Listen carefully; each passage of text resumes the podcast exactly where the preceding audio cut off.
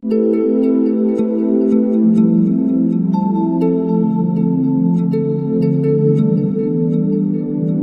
dia, boa tarde, boa noite. Meu nome é Guilherme Assunção, sou psicólogo, psicoterapeuta, trabalho com jovens, adultos e idosos dentro da perspectiva da abordagem centrada na pessoa, realizando atendimento individual e também coordeno o um projeto social Revelando C, que trabalha com pessoas adultas que foram abusadas sexualmente na infância e adolescência. Olá, eu sou Késia Cordeiro, psicóloga e psicoterapeuta.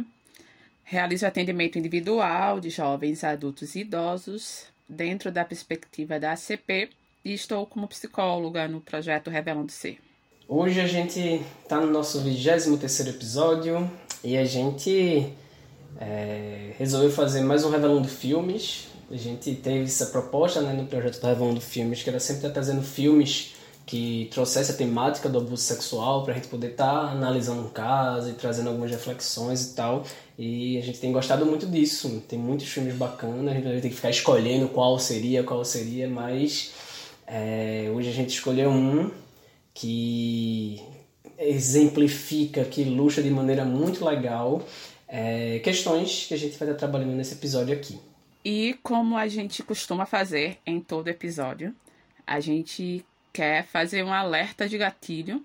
É, como já foi dito, e você que nos acompanha sabe, a gente fala sobre abuso sexual. Hoje a gente vai falar sobre isso através do filme. Então eu te diria que assista o filme, mas eu te dou um alerta de gatilho para assistir o filme. É um filme que pode realmente mexer, suscitar e rememorar muitas questões que não são fáceis de serem manejadas. Então, assiste o filme é, com cuidado com você e com esse processo. E também um alerta de gatilho para ouvir o podcast. A gente vai estar tá, nesse episódio remetendo sempre ao filme. São questões sensíveis, difíceis de, de manejar. Então faz isso com cuidado, com cuidado com você. E fica com a gente, mas se cuidando sempre. E aí, junto com esse, com esse alerta de gatilho, né? Quer dizer, que a gente tava até brincando que é um alerta de gatilho caixa alta dessa vez, né? Porque quando a gente vai para a imagem, para as imagens do filme, são imagens que são duras, são difíceis e tal. Então, mas junto com esse alerta de gatilho, eu também queria fazer um alerta de spoiler também, né? O filme da gente, que a gente vai trabalhar hoje, se chama O Príncipe das Marés. Ele é do ano de 1991. E a gente vai estar, tá, se você por acaso tiver o interesse mesmo em ter a experiência de assistir o filme para depois, para poder realmente entrar na reflexão, eu sugiro que você dê uma pausa no podcast, procura ele para assistir e depois volta para cá para a gente continuar nesse diálogo, que eu acho que você vai ter uma experiência mais significativa depois de ter entrado em contato com o conteúdo do filme. E aí a gente começa falando um pouco da sinopse. O filme conta a história de três irmãos Tom, Savannah e Luke, que viviam dentro de uma família bem difícil, uma família abusiva, uma família violenta, e desde o começo eles é, tinham que lidar. Tem uma frase que é bem forte que ele falou no começo do filme, né? É, eu não sei quando foi que meus pais declararam guerra uns aos outros, mas os filhos ficaram prisioneiros disso, né? Então eles é, tiveram que conviver muito com essa situação o filme começa quando esse, esse Tom, que é o personagem principal, ele tem a irmã dele, que é a irmã gêmea dele, e essa irmã, ela tá num processo de adoecimento muito profundo e tentou cometer suicídio. E a psiquiatra dela chama, porque na verdade eles moram em lugares diferentes. O Tom mora lá na Carolina do Sul e a irmã dele morava lá em Nova York. E aí a psiquiatra dela, da irmã dele, pede a presença de algum familiar que pudesse ajudar no tratamento dessa, dessa irmã, porque ela estava tendo dificuldade de conseguir trabalhar com ela. Então chamou o familiar. E o Tom, meio a contragosto, vai lá assim, ele tem um amor muito grande por essa irmã e vai lá, começa a ter algumas sessões com essa psiquiatra com o intuito de ajudar a irmã, mas na verdade o que acontece é que ele começa a entrar num processo muito forte de entrar nas memórias, nas lembranças, porque tinha muitas situações de violência e, como está no podcast do Revelando C, você deve imaginar, tem uma situação de abuso sexual muito forte que acontece na família deles e tal. E aí isso vai sendo revivido através das memórias, através das negações, através das mudanças de assunto ao longo do filme. Ele sempre muda um pouco de assunto aqui e ali para não entrar em alguma coisa, mas Eu fiquei muito fã dessa terapeuta aí que tá no filme. É muito legal poder a gente aqui no podcast falar, quem trabalha também nesse âmbito psi, falar um pouco dessa presença do terapeuta e tal. E eu fiquei muito fã dela porque ela foi muito facilitadora nesse sentido. E aí o Tom vai resgatando coisas que são muito significativas para ele, para a irmã dele, enfim. Uma curiosidade, eu acho que mais de curiosidade, eu acho que é uma informação importante sobre o filme, é que a, a atriz, né, que faz a, a psiquiatra, a psicanalista, é a Barbara Streisand, que ela é também a diretora do filme, né? Então, o Guilherme falou sobre essa essa, sei lá, qual é a, a identificação, alegria, sei lá, de bom ver, ver a atuação dela e legal que saber que ela teve esse papel de, de dirigir, de contribuir. E esse filme realmente ele traz tanta coisa que a gente estava vendo e montando uma pauta para conversar com você e cada cada ponto da pauta dá para ser um, um, um episódio específico. Mas a gente vai tentar conversar sobre algumas coisas hoje. É, e eu queria começar trazendo a questão do segredo. O objetivo do Revelando Ser né, é desconstruir o muro do silêncio em torno da temática do abuso sexual. E por conta disso a gente fala sobre abuso, e por conta disso a gente fala sobre muro do silêncio, e a gente fala sobre o segredo que, que envolve né, a questão do abuso. E no filme, né? A família do Tom, que é o personagem principal, ela é permeada por segredos, né? Tem uma cena bem agoniante, pelo menos para mim, né? Que é quando a mãe do Tom, a Laila, ela tá no quarto e ele chega para falar com ela. E ela o abraça, o beija, ele está nitidamente incomodado com aquele, aquele contato. E quando ela diz que ele é o único que vai ser alguém porque ele é inteligente, que o irmão dele, o Luke, é, é, é burro, que a Savannah, a irmã gêmea dele, é mulher e que ele é quem vai ser alguém e tal. E ela diz, né, para ele que ele é o preferido dela mas que isso é um segredo deles. E na mesma hora o Tom diz: Mas mamãe, ela não, é o nosso segredo. Né? Então a, a relação né, entre eles, entre aquela família, é permeada por violências e segredos né, que vão, vão aprisionando todos eles tem esse, essa situação que eu falei aí de um segredo. Ah, e tem uma informação importante também, é que é, depois o Tom ele conta, né? Eu acho que é para terapeuta, eu não lembro se ele re recorda uma memória dele, que quando ele foi contar isso para os irmãos 20 anos depois desse momento, dessa cena, os irmãos contaram que é, a mãe dizia a mesma coisa para eles. Então ela disse pro Tom que ele era o preferido e que ele só que só ele se daria bem na vida e tal. Ela fez a mesma coisa com a Savannah, a mesma coisa com o Luke. É, então, e pediu o segredo para eles também né? Então a família tinha um, um, um, um esquema, um movimento de, de segredo ali que não era apenas em relação ao abuso sexual, mas em relação a outras relações, a outras dinâmicas. E aí eu acho que é, que é importante a gente pensar sobre isso, sobre essa questão da, da possibilidade da fala, do diálogo, da consciência, sabe? Sobre tantas coisas. E imagine sobre a questão de, de uma situação de violência, de abuso sexual se você não compartilha, se você não fala, se você não expressa, sabe? Coisas do dia a dia, coisas simples como eu gosto de você, ou que eu penso ao seu respeito, como eu te vejo, como eu te vejo o irmão, enfim, como os irmãos se veem, né? Imagine quando tiver algo no nível da violência, do abuso e de questões desse tipo.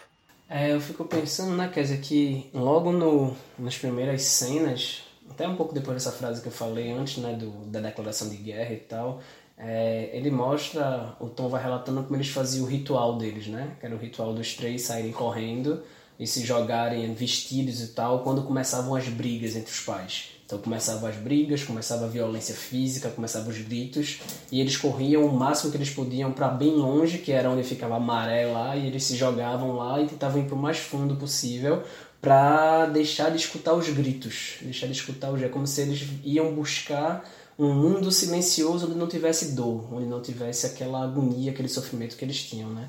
Então, de alguma forma, esse lugar do segredo me parece já esse contexto me parece que já vai apontando do quanto naquela família se começou a ter uma associação muito forte entre precisar silenciar coisas para não sentir as dores então, não que eu esteja concordando que isso é uma maneira saudável de se viver, não que eu acho que essa passagem que você trouxe da Laila fosse uma coisa legal e tal, mas é, você vê como esse segredo vai se instaurando como um clima familiar diante das coisas que aconteciam e como aquilo não pode ser tocado, como aquilo não pode ser é, falado de alguma forma, né?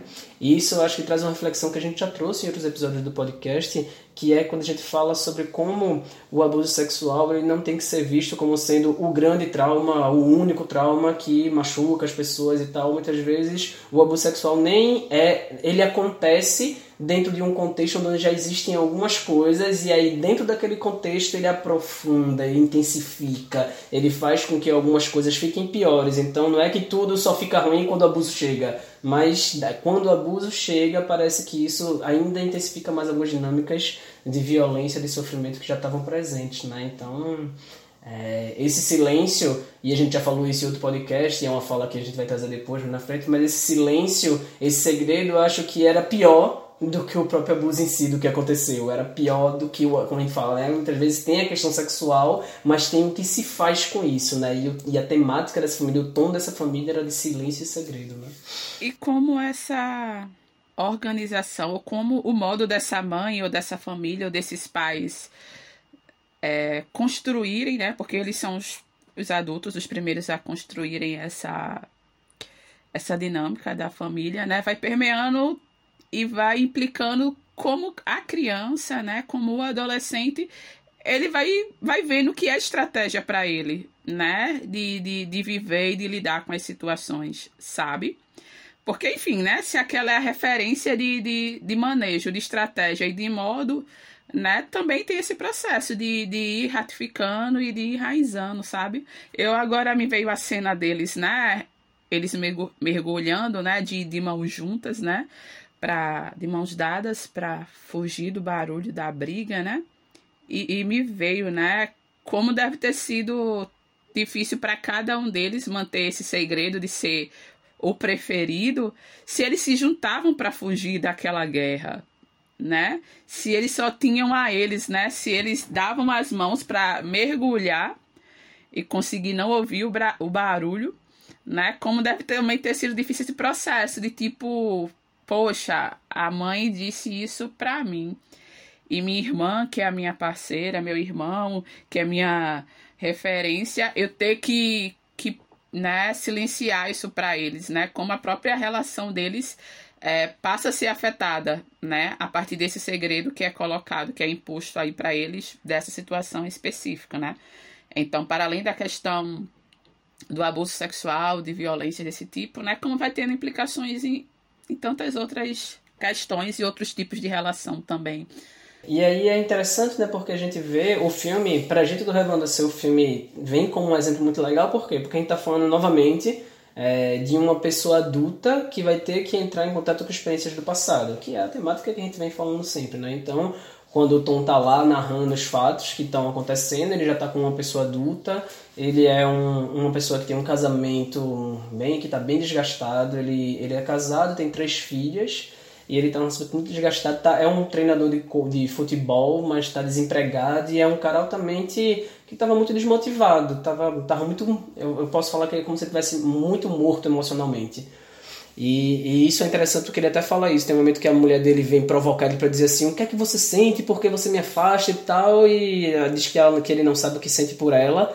E ele brinca, dizendo. Brinca não, isso é um dado importante. O Tom, ele é irônico e sarcástico o tempo todo. É, tem, tem momentos que, assim, eu particularmente compartilho um pouco desse tom dele, de ser um pouco irônico também, então me divirto com ele em vários momentos, mas dá uma agonia ver como ele não conseguia falar sério sobre nada. A mulher até fala: você não consegue falar sério um minuto, ele tem que o tempo todo se manter no nível de comunicação muito superficial, mantendo sempre outro distante para não aprofundar em nada Então sempre saía com um tom sarcástico, irônico e tal. E a mulher pega e fala pra ele assim: Você não sabe o que eu sinto por mim. E ele meio que brinca, agora falando, dizendo: Isso não é pessoal, eu não sei o que eu sinto por coisa nenhuma na minha vida, assim. E ele fala isso meio brincando, e mas é isso. Era um cara que tava muito emocionalmente morto, desconectado de si, sem conseguir saber o que sentir e tal.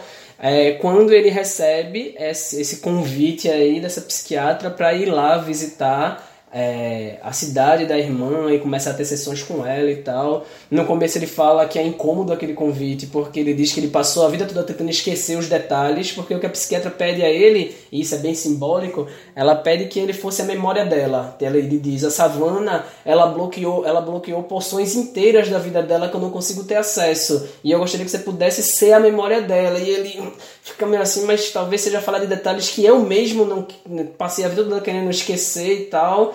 E aí tá, então você não quer ajudar não? Ele, não, não, eu vou ajudar, eu vou ajudar. Isso também é super interessante, porque ele é, é como se ele vai não por ele somente, mas ele vai porque ele quer ajudar muito a irmã. Ele decide mergulhar para poder ajudar muito essa irmã que ele gostava tanto. É, é interessante que o convite é para Tom ser a memória de Savannah, mas na verdade ele tá resgatando a sua própria memória sua própria história.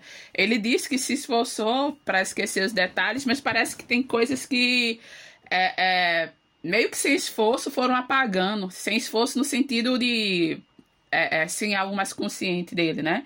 Em alguns momentos do filme, né, quando ele tem os flashes, né, de, do passado, né, isso fica muito nítido. Então, é, para mim é muito notório esse esse movimento do Tom pela savana, esse convite da psicanalista para ele ser a memória da savana, mas quando na verdade, sabe, ele está resgatando a sua própria memória.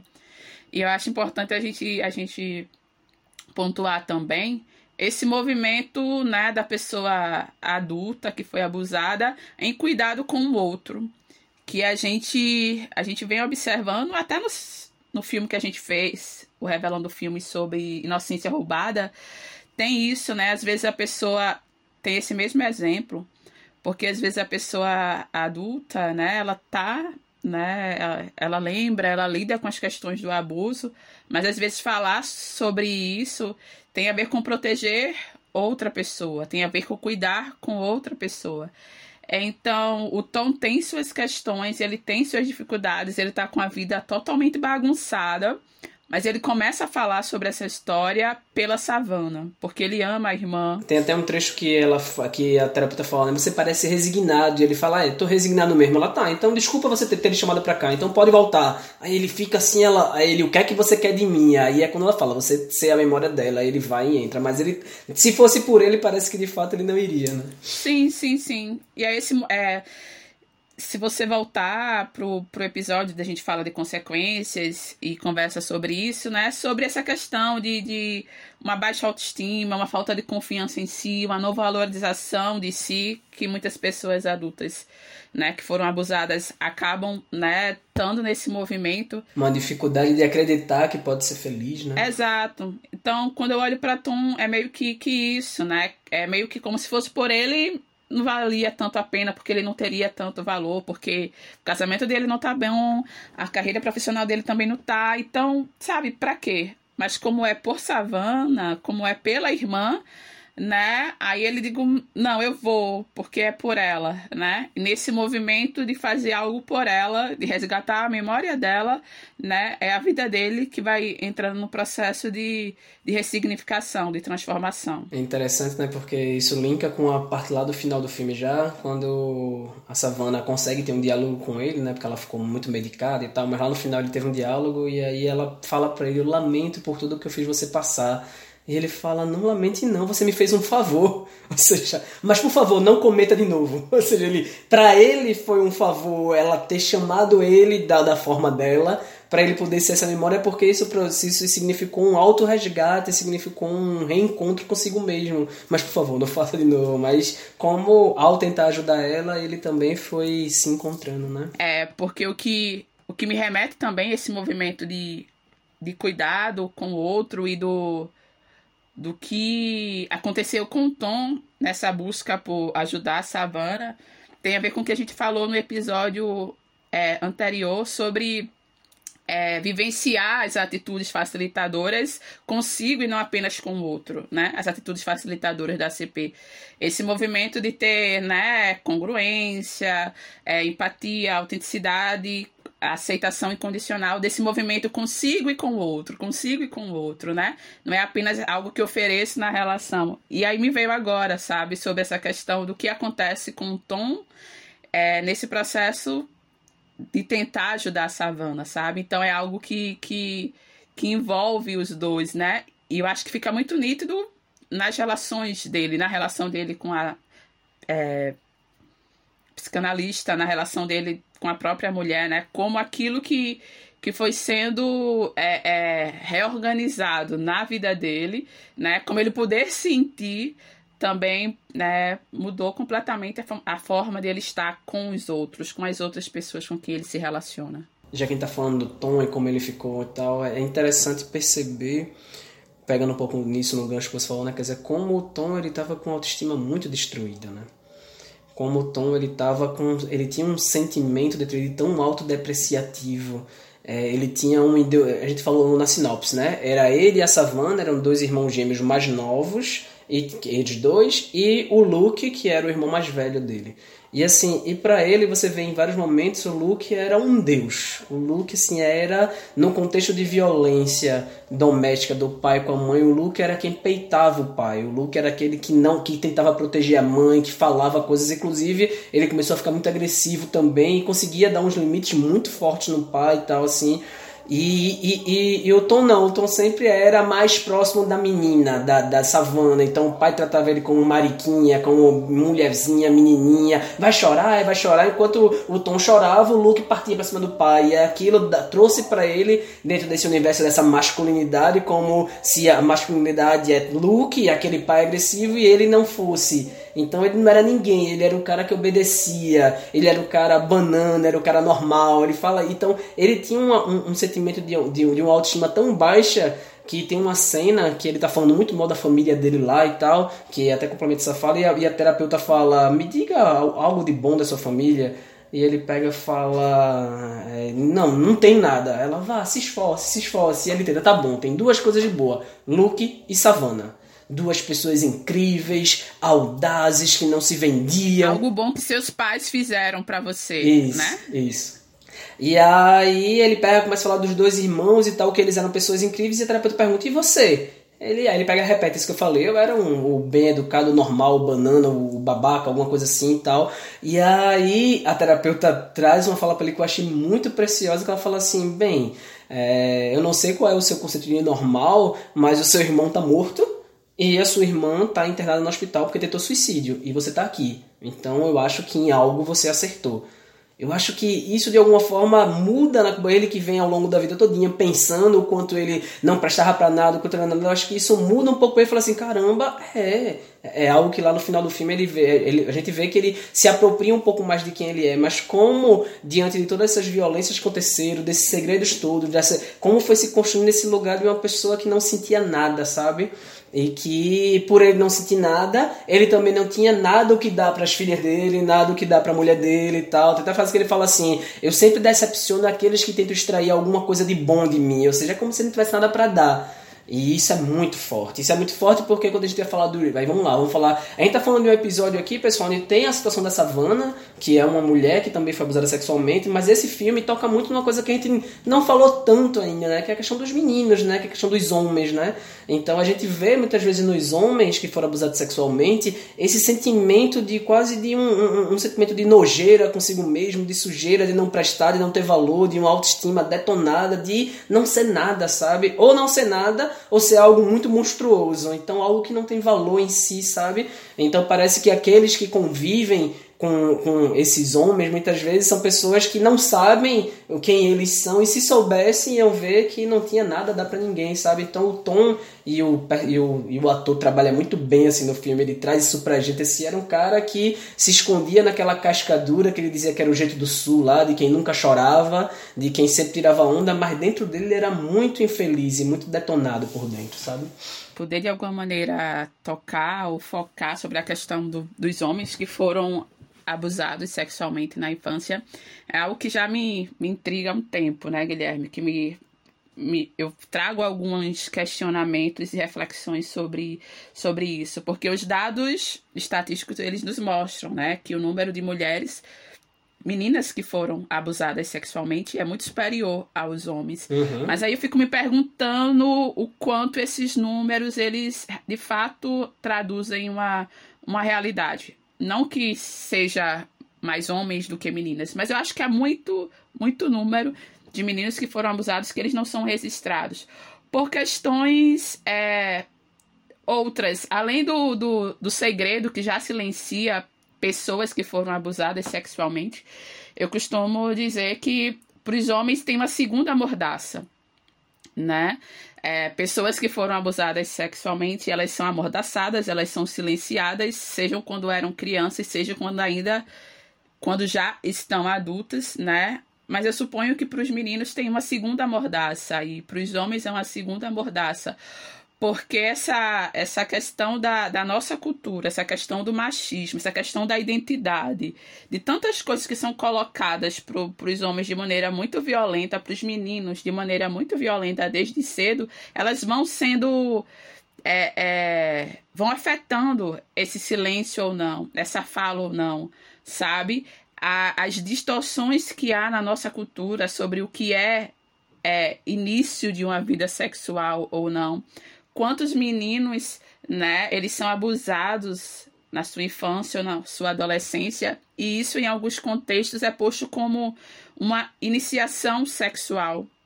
Sabe? São, são expostos a situações abusivas, são abusados, mas a própria família, os próprios pais e tios, enfim, levam para ambientes né, de prostituição ou não, ou tantos, tantos ritos sabe, tão violentos que são postos e é colocado como a ah, foi iniciação sexual.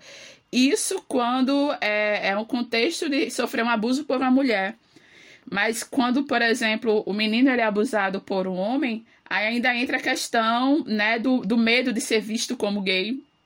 Né? Sou gay, não sou gay, foi um homem que me abusou, porque às vezes, nesse contexto cultural que a gente tem, se o menino ele é abusado por uma mulher, né?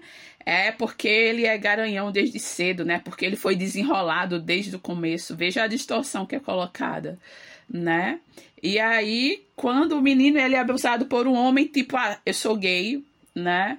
Quanto a questão da identidade, a questão da heteronormatividade, a virilidade, sabe? E quantas vezes a, a, a, a própria criança, o próprio menino, ele ele não consegue nem simbolizar aquilo como abuso, né? Ele não consegue simbolizar aquilo como abuso, porque, tipo assim, não cabe, porque eu não sou homem, né? Eu não sou macho, né?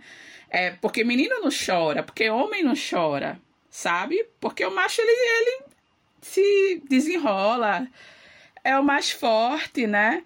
Como, como é difícil é, possibilitar o homem poder sentir, sabe? Poder sentir dor né? Em algum momento o Tom, né, ele quando vai relatar a questão do, do abuso, ele diz, né? Eu não imaginava que um menino pudesse passar por aquilo. Era inimaginável, né? Literalmente. Pois é, então, porque assim, né? É, mulheres são estupradas, né? Mas legalmente até não tão tanto tempo o homem ele não sofria esse, esse crime, né?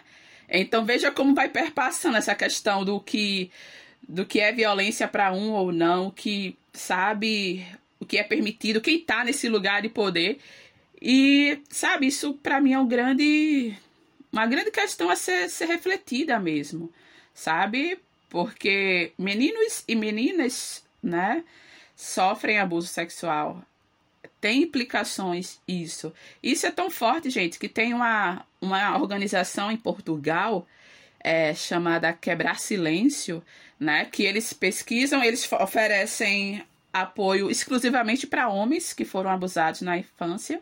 E as pesquisas deles lá em Portugal é que um homem ele leva mais de 20 anos para falar pela primeira vez que foi abusado sexualmente. Mais de 20 anos. Então, imagine, né, você se tornar uma pessoa adulta, né, como a gente já trouxe aqui várias vezes, o abuso sexual é implicando em diversas instâncias da sua vida. E só 20 anos depois de ter sido isso, você conseguir falar sobre isso sobre a, pela primeira vez, né? Então, é, é algo bem qual é a palavra que eu uso para isso? Eu não sei, é algo que, que, que me toca e que me chama muita atenção. Porque se a gente for pensar em questões outras e, e maiores, sabe, de outras violências, né? Eu acho que é importante o, o, o homem ser esse, é, esse sujeito que também se olha, se cuida, já que na maioria das vezes ele está nesse lugar de poder, nesse lugar de quem, quem, quem oprime, quem violenta, sabe? Então, trazer para os homens a possibilidade do choro, né? Uma das cenas mais tocantes é o Tom chorando pra caramba, feito menino, né? Poder chorar, poder sentir, sabe? Não ter que resolver, não ter que transformar tristeza em raiva, não ter que transformar medo em sarcasmo, ironia, mas poder sentir, poder sentir o que vem e poder ter a possibilidade de manejar isso e fazer construção. Poder ser vulnerável, né? Poder ser frágil, ser vulnerável. Exato, isso ser, ser dele, ser de pessoa, ser de gente, sabe? Não ser associado a ser marica e ser menina, a ser isso, ser aquilo. Porque vê, né? É ser menina, é ser mulher, é ser ruim, porque é, ser, é ruim ser mulher.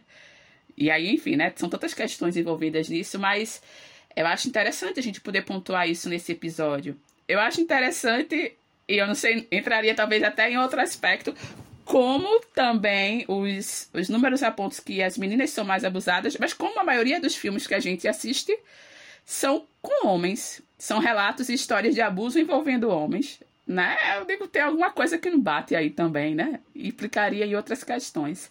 Mas é bom poder chamar a atenção disso. Então, que você que escuta a gente e que vem acompanhando a gente até hoje, né, possa até fazer esse exercício de quando escutar a gente, quando escutar os relatos, lembrar que é, meninos também são vítimas de abuso.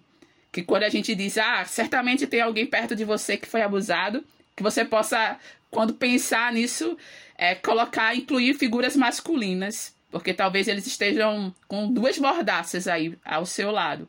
E se você puder ser essa presença facilitadora que a gente já tanto falou, né, para que homens possam expressar seus sentimentos, suas emoções, que eles possam abrir suas histórias, né? Eu acho que é, todos e todas ganhamos com isso, com essa possibilidade de, de ter acesso às nossas histórias, ao cuidado, sabe? E isso está sendo ofertado nas nossas relações.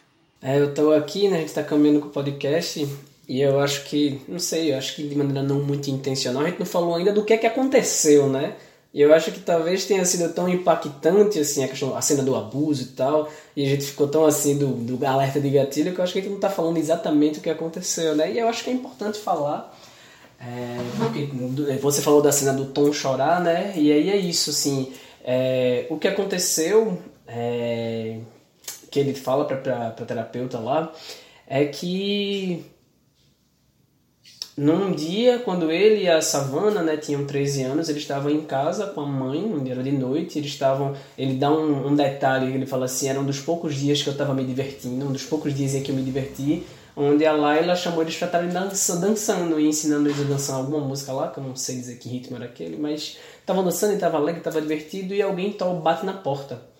E aí o Tom vai lá abrir a porta e quando ele abre a porta são três homens que estão na porta, que são fugitivos de uma cadeia que fugiram naquela noite e eles invadiram a casa. E quando eles invadiram a casa, ele acontece, acontece um estupro, né? Um não, três estupros, onde cada homem pegou uma pessoa que estava na casa. Então, a mãe dele, a irmã dele e ele também.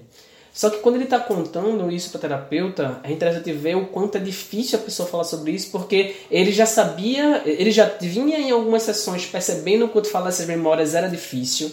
Ele já estava determinado a falar para o terapeuta sobre esse evento, porque um, poucos dias antes ele foi visitar a mãe dele e falou pra mãe dele assim: Olha, eu vou falar sobre aquele episódio. E a mãe dele, nesse momento, dá uma raiva da mãe dele, deles, assim, porque a mãe deles tenta de todo jeito impedir ele que ele falasse. Pra quê? A gente prometeu que não quer falar sobre isso. Vocês ficam ruminando demais esse passado. O certo é fechar a porta e nunca mais olhar para trás e tal. E ele fala: Eu vou falar e pronto. Então ele veio determinado a tocar no assunto, mas quando ele fala, ele fala somente até o ponto que não inclui ele. Ele fala que a, a irmã estava sendo estuprada, que a mãe estava sendo estuprada. E aí a terapeuta vai perguntando algumas coisas para ele, e aí depois a terapeuta começa assim: e você? Onde é que você estava? E você vê assim como ele vai para um lugar altamente infantil, não no sentido pejorativo do termo, mas como ele vai para a criança, a gente já falou em que tem uma criança interior ferida e que fica morando dentro da pessoa ali o tempo todo e guiando muitas coisas. Então, quando ela pergunta sobre ele, ele vai para esse lugar infantil, ele vai para esse lugar de não saber o que responder e ele fica, não sei, não sei. Onde você estava? Não sei. Foi pedir ajuda? Não sei. É... Por que não? E ele fica, não sei. E ele fala, não sei, e assim. E aí ela vai falar, isso é uma resposta de uma criança. E aí ele meio que fica assim, e é interessante ela poder falar isso, porque de fato, quando ela perguntou sobre ele, é como se ele voltasse lá para aquele menino de 13 anos e tal. E aí ela, com muita perspicácia, ela pega e fala assim: Você falou que tinham três homens. Que um estava com a sua irmã, outro estava com sua mãe. E o terceiro homem? Me fala dele. E aí quando ela fala isso, aí ele meio que, como ele estava numa proposta muito sincera de ser verdadeiro, ele vai um pouco mais, ele tenta ir e aí ele começa a falar que o terceiro homem estava, na verdade, estuprando ele. E ele começa a falar. E só que você vê, e volta a dizer que o ator trabalhou muito bem, eu acho que ele foi indicado ao Oscar nesse, nesse filme. É, ele vai falando de como aquilo que estava acontecendo com ele, como a Cassandra falou assim, era uma coisa que não dava para se imaginar e tal. E ele e ele vai falando, ele usa um termo que o cara falou, o cara chamou ele pedaço de carne fresca e crua, alguma coisa assim. E aí é nesse ponto que aparecem cenas que eu acho que eu não vou nem repetir a cena porque enfim não é o importante daqui. Mas aparecem cenas que você que vai assistir tome cuidado, porque esse momento é o momento mais difícil do filme, assim. Tanto o que acontece com ele, como o que ele tá vendo, o que tá acontecendo com as outras pessoas. Então, tudo aquilo vai fazendo parte. E é isso, né? Não fica claro isso no filme, mas foi o Tom que abriu a porta. Ele diz: Minha mãe falou assim: Tom, nos ajude. E ele dizendo que ele não podia ajudar, porque ele também, só que ele era o único homem da casa e tinha toda essa questão da referência de que o homem protege e tal, e tinha a referência do irmão que também protegia, e o pai que também era violento, e naquela hora tinham três homens fazendo uma destruição na família dele e ele não podia fazer nada. E ele pega e fala sobre isso, sobre como ele era, era inimaginável o que ele estava vivendo, que ele só queria morrer naquela hora, ele dizendo assim, cara, eu só queria morrer. E aí, dando sequência aos fatos, ele fala, especialmente quando eu vi o Luke. Porque o que é que acontece? O Luke, o irmão mais velho, que era a referência, que era o cara que peitava o pai, ele, tava, ele chega do lado de fora e vê o que está acontecendo e ele já entra engatilhando a espingarda do pai e começa a sair é, atirando nos, nos abusadores. E ele chega, ele atira o abusador que estava com o Tom, ele atira o abusador que estava com a Savana, e aí ele teve que trocar a munição para poder é, atirar no abusador que estava com a mãe, e o cara também puxou uma arma, e aí a mãe dele, antes dele precisar atirar ou o cara atirar nele, a mãe dele mata o terceiro, o terceiro abusador, o terceiro estuprador. E, e aí o Tom registra isso como Luke matou dois. Minha mãe, uma mulher, e volta de novo a referência de homem. Minha mãe matou um terceiro e eu não fiz nada. Eu só fiquei ali sem fazer nada. Então, como isso pesou, como aquilo traz um senso de responsabilidade, de culpa, de impotência, de menos, de valer menos do que outras pessoas e tal. Então, isso é algo que é muito forte no filme. E aí, ainda nesse processo de revelação, a terapeuta nesse momento, para quem é de PC, assim, vale a pena assistir essa cena porque é um manejo ali que ela vai fazendo de chegar perto, de ir aos poucos, de ir com cuidado, de permitir que ele vá entrando e tal. Então, é, a terapeuta continua tentando saber o que foi que aconteceu, e aí vem uma outra parte que eu acho que é a pior parte, que volta para o começo do podcast, o segredo, né? É porque a terapeuta pergunta para ele assim: o que é que vocês fizeram? Como é que foi falar pro pai? Como é que foi? O que aconteceu depois e tal? E ele fala: quem disse a você que nós contamos a ele? Aí ela: como assim vocês não contaram a ele? Não. Tá, vocês tiveram que contar a polícia. Ele, não. Como assim? O que, é que aconteceu? O terapeuta pergunta. E ele pega e fala que a mãe, assim que acabou aquela história, ela fala, acabou, tira essas carcaças daqui. E aí ela pede para os meninos enterrarem os corpos lá fora. E eles, eles limpam a casa toda e fazem de conta que aquilo nunca aconteceu. E aí, inclusive, o pai chega depois e eles agem como se nada de errado tivesse acontecendo. E, a, e ele vai falando que a mãe tá limpando o sangue, né? Ele diz assim, ela ficou louca naquela noite porque ela ficava limpando o sangue falando, não aconteceu, não aconteceu, não aconteceu, não aconteceu, não aconteceu. E ele localiza nisso também o quanto a, mãe, a, a, irmã dele se perdeu por completo aí, porque ela também tenta entrar nesse momento de que não aconteceu, mas ele fala, ela tava botando os bobs no cabelo, mas o vestido dela tava pelo avesso, ela nem percebeu, é como se ela estivesse meio fora da realidade. Imaginem como é dissociativo como é de alguma forma possibilitador de você cindir com a realidade quando você passa por uma experiência tão forte e depois não se é dado a possibilidade de se nomear aquilo, de se falar, de se expressar, de poder realmente dizer o que se sentiu, o que está se sentindo, você tem que cindir com isso e fazer de conta que não aconteceu. Isso é um terreno muito propício para uma série de questões. Então ele diz que logo depois desse evento, três dias depois desse evento, a Savana tentou se matar. Então, assim, é, uma outra fala que fala para terapeuta também fala assim, o silêncio era, foi, eu acho que o silêncio foi, era pior do que os estupros. Então, assim, a gente já falou disso em outro podcast, né? Não é somente o ato sexual em si que vai ser o traumático, mas o que é feito dentro desse contexto do ato sexual é que também vai colocar menos ou mais pesos em relação às dinâmicas. Então, é, não ter podido falar sobre isso é, ao longo daquele tempo, daquele tempo todo, tanto aprisionou todo mundo. A mãe era que parecia lidar melhor com isso, mas enfim, seria um episódio à parte estar falando da mãe aqui nesse podcast. Porque era uma pessoa altamente adoecida, mas que parecia que não era. Mas a Savana ficou de um jeito, o Luke ficou de outro, ele ficou de outro e tal. E quando o Tom. E aí, só continuando para a gente poder encerrar essa parte do fato em si, depois que o Tom fala sobre isso, que ele fala com pesar, com sofrimento, a terapeuta pergunta: Como é que você tá? E ele vai falar: Eu, eu tô bem. Olha, até achei que falar sobre isso ia me derrubar, mas não. Me sinto aliviado. E eu nem acho que era mentira que ele tivesse sido aliviado, não, porque de fato era um segredo, estava desenterrado, mas é como se ele tivesse bem e a terapeuta vai lá assim, com, cirurgicamente fala: Você aprendeu muito bem a disfarçar a sua dor. Você faz isso a vida toda, a vida inteira você fez isso. Aquele menino de 13 anos deve estar muito magoado ainda. Eu sinto a sua dor. Ela começa a se aproximar dele, tentando chamar para ele entrar com a dor dele. Porque ele fala assim: Ah, finalmente o segredo foi revelado, a roupa foi suja, então tá ótimo. E ela, mas e a sua dor? E aí, quando ela chega perto da dor dele, não faz isso comigo, não faz. Então você vai vendo nesse, nesse diálogo, você vai vendo camadas e camadas do muro do silêncio. A primeira camada é: Isso é um segredo que não pode se falar. A segunda camada é vou falar do deles, do delas. Falo do delas. E ainda tem outra camada que é eu relato o fato sem entrar em contato com o meu sentimento. E ela fala, não, mas peraí, cadê o teu sentimento? E aí ele vai entrando e aí chega nesse, nesse choro que Kézia falou, que é um choro muito bonito, que é um choro muito integrador. E ali a terapeuta vai meio que. E aí volta para a imagem da criança, porque eu criei uma imagem como se estivesse quase que ninando ele, assim. Porque ela vai, você pode, você aguenta, tudo bem, solta essa dor, você consegue, vamos lá, já faz muito tempo e tal, eu tô contigo. Ela vai ali dando um colo para ele e ele ele desaba, assim, desaba e é muito, é muito lindo ver esse processo de integração com a própria história. Mas até chegar nisso é pesado.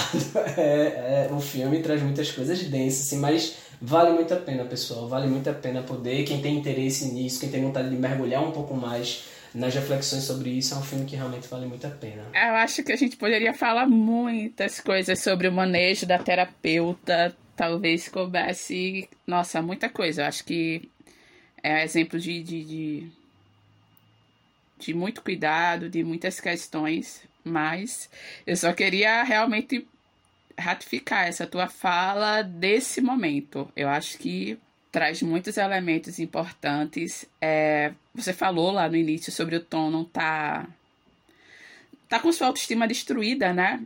E esse nesse momento, né, quando ela diz, né, você consegue, né? E o Tom já Você não vai desmoronar, ela fala que você não vai desmoronar, isso é massa. E, e, e o próprio Tom já tem percebido isso nele, sabe? É, é, ele, ele tá se sentindo mais fortalecido, né? Então, como tem a ver com essa questão do processo terapêutico, né? De, de ter. A pessoa tá num momento de muita fragilidade, né? E vai fortalecendo até, até chegar ao dado momento onde ele conseguiria revelar o segredo e onde ele conseguiria acessá-lo. Né? E quando ela diz, né, você consegue, ela diz que é preciso ter coragem para sentir a dor. Isso. Isso. É preciso ter coragem. E, nossa, gente, é preciso ter muita coragem para sentir dor. E é tão louco como a gente associa é, isso a, a, a, ser frágil, né? A ser fraco, né? Ai, você tá chorando, você é fraco, você é isso. E caramba, né? Ah, tá no lugarzinho, tá com mimimi ou tá com choradeira, mas como é preciso ter coragem para sentir a dor. E, e eu acho que a, ele teve a coragem e ele estava, digamos, né, minimamente fortalecido, tem, começou a resgatar a autoconfiança que permitiu ele entrar nesse movimento, sabe? E foi incrível, foi muito massa e a, a a atriz e diretora, né, ela realmente facilitou muito bem aquele processo, facilitou a construção, a direção desse filme para que a gente pudesse estar tá se, se debruçando nele e conseguindo trazer reflexões tão potentes.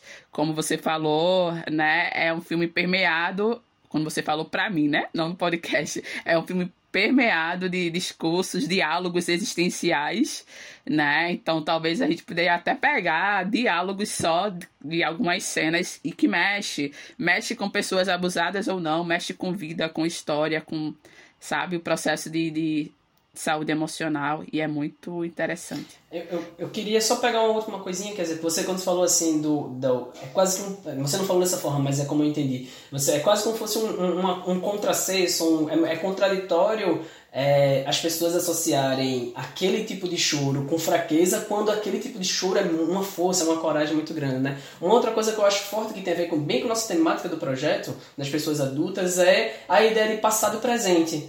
Então, como a, a, fala da Laila fala assim, ah, porque vocês ficam muito ruminando o passado, ruminando o passado, eu quero viver o presente. Só que quando a gente para para ver a vida do Tom, a gente vê que envolto aqueles segredos todos, o Tom não conseguia viver o presente dele. Ele estava tão perdido em tantas memórias, em tantas memórias que ele inclusive tinha que gastar uma energia que ele nem percebia para reprimir, para não deixar que aquilo viesse, que ele estava energeticamente ali sem energia para a vida, ele não tinha energia para viver.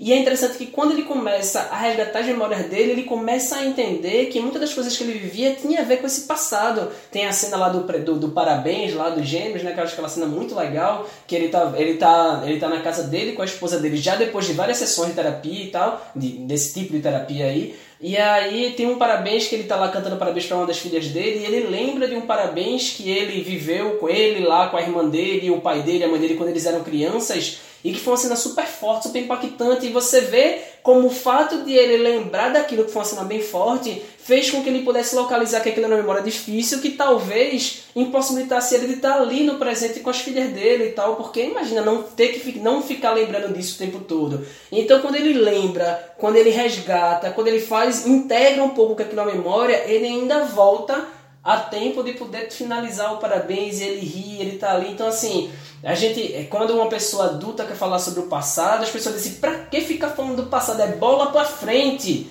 Só que as pessoas não entendem que se eu não trabalho esse passado, se eu não entrego esse, não integro esse passado, esse meu presente ele fica muito com muita dificuldade. E quanto mais eu libero as coisas do passado, mais eu consigo viver o meu presente. É esse contrassenso que as pessoas muitas vezes não entendem e que a gente e que o filme traz muito legal assim para a gente poder trabalhar.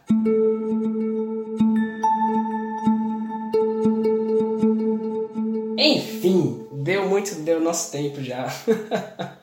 a gente podia ainda falar umas coisinhas mais. Todo Revelando Filmes a gente sempre acha que tem mais coisa para falar, mas acho que tá de bom tamanho aí o que a gente já trouxe. Espero que, que quem tem interesse assistir, eu acho que a gente vai fazer um filmezinho chamando o pessoal para assistir. É, eu acho que quem tiver interesse em assistir, que procure mesmo, que eu acho que seria um filme que vale muito a pena, com os cuidados necessários que Kézia falou no começo. Mas é isso, espero que tenha contribuído com a reflexão sobre o tema, a temática do projeto. Vou me despedindo por aqui, pessoal. Você pode encontrar o filme para alugar no YouTube ou no Google Play, né? A gente indica realmente. Obrigada por estar com a gente mais uma vez dá, dá teu feedback, dá teu, tua impressão sobre esse filme, esse episódio pra gente. Se quiser, pode trazer mais sugestões também de filmes pra gente estar tá assistindo e conversando com vocês. Continuo te convidando para estar acompanhando a gente nas redes sociais. no Instagram com o arroba revelando o underline C. Olha o nosso site, também tem indicações de outros filmes. O site da gente é o www.revelandoser.org. E a gente conta para gravação, edição deste e dos demais episódios de Marcelo Sena, né, que tem estado com a gente. Na verdade, ele pensou nesse episódio, ou melhor, ele pensou em podcast antes da gente, nos provocou. Obrigado, Marcelo, pela provocação. Estamos aqui graças a isso, a sua provocação e a sua edição. E é isso, gente. Até breve. Fala com a gente, se cuida e vamos continuar desconstruindo o muro do silêncio.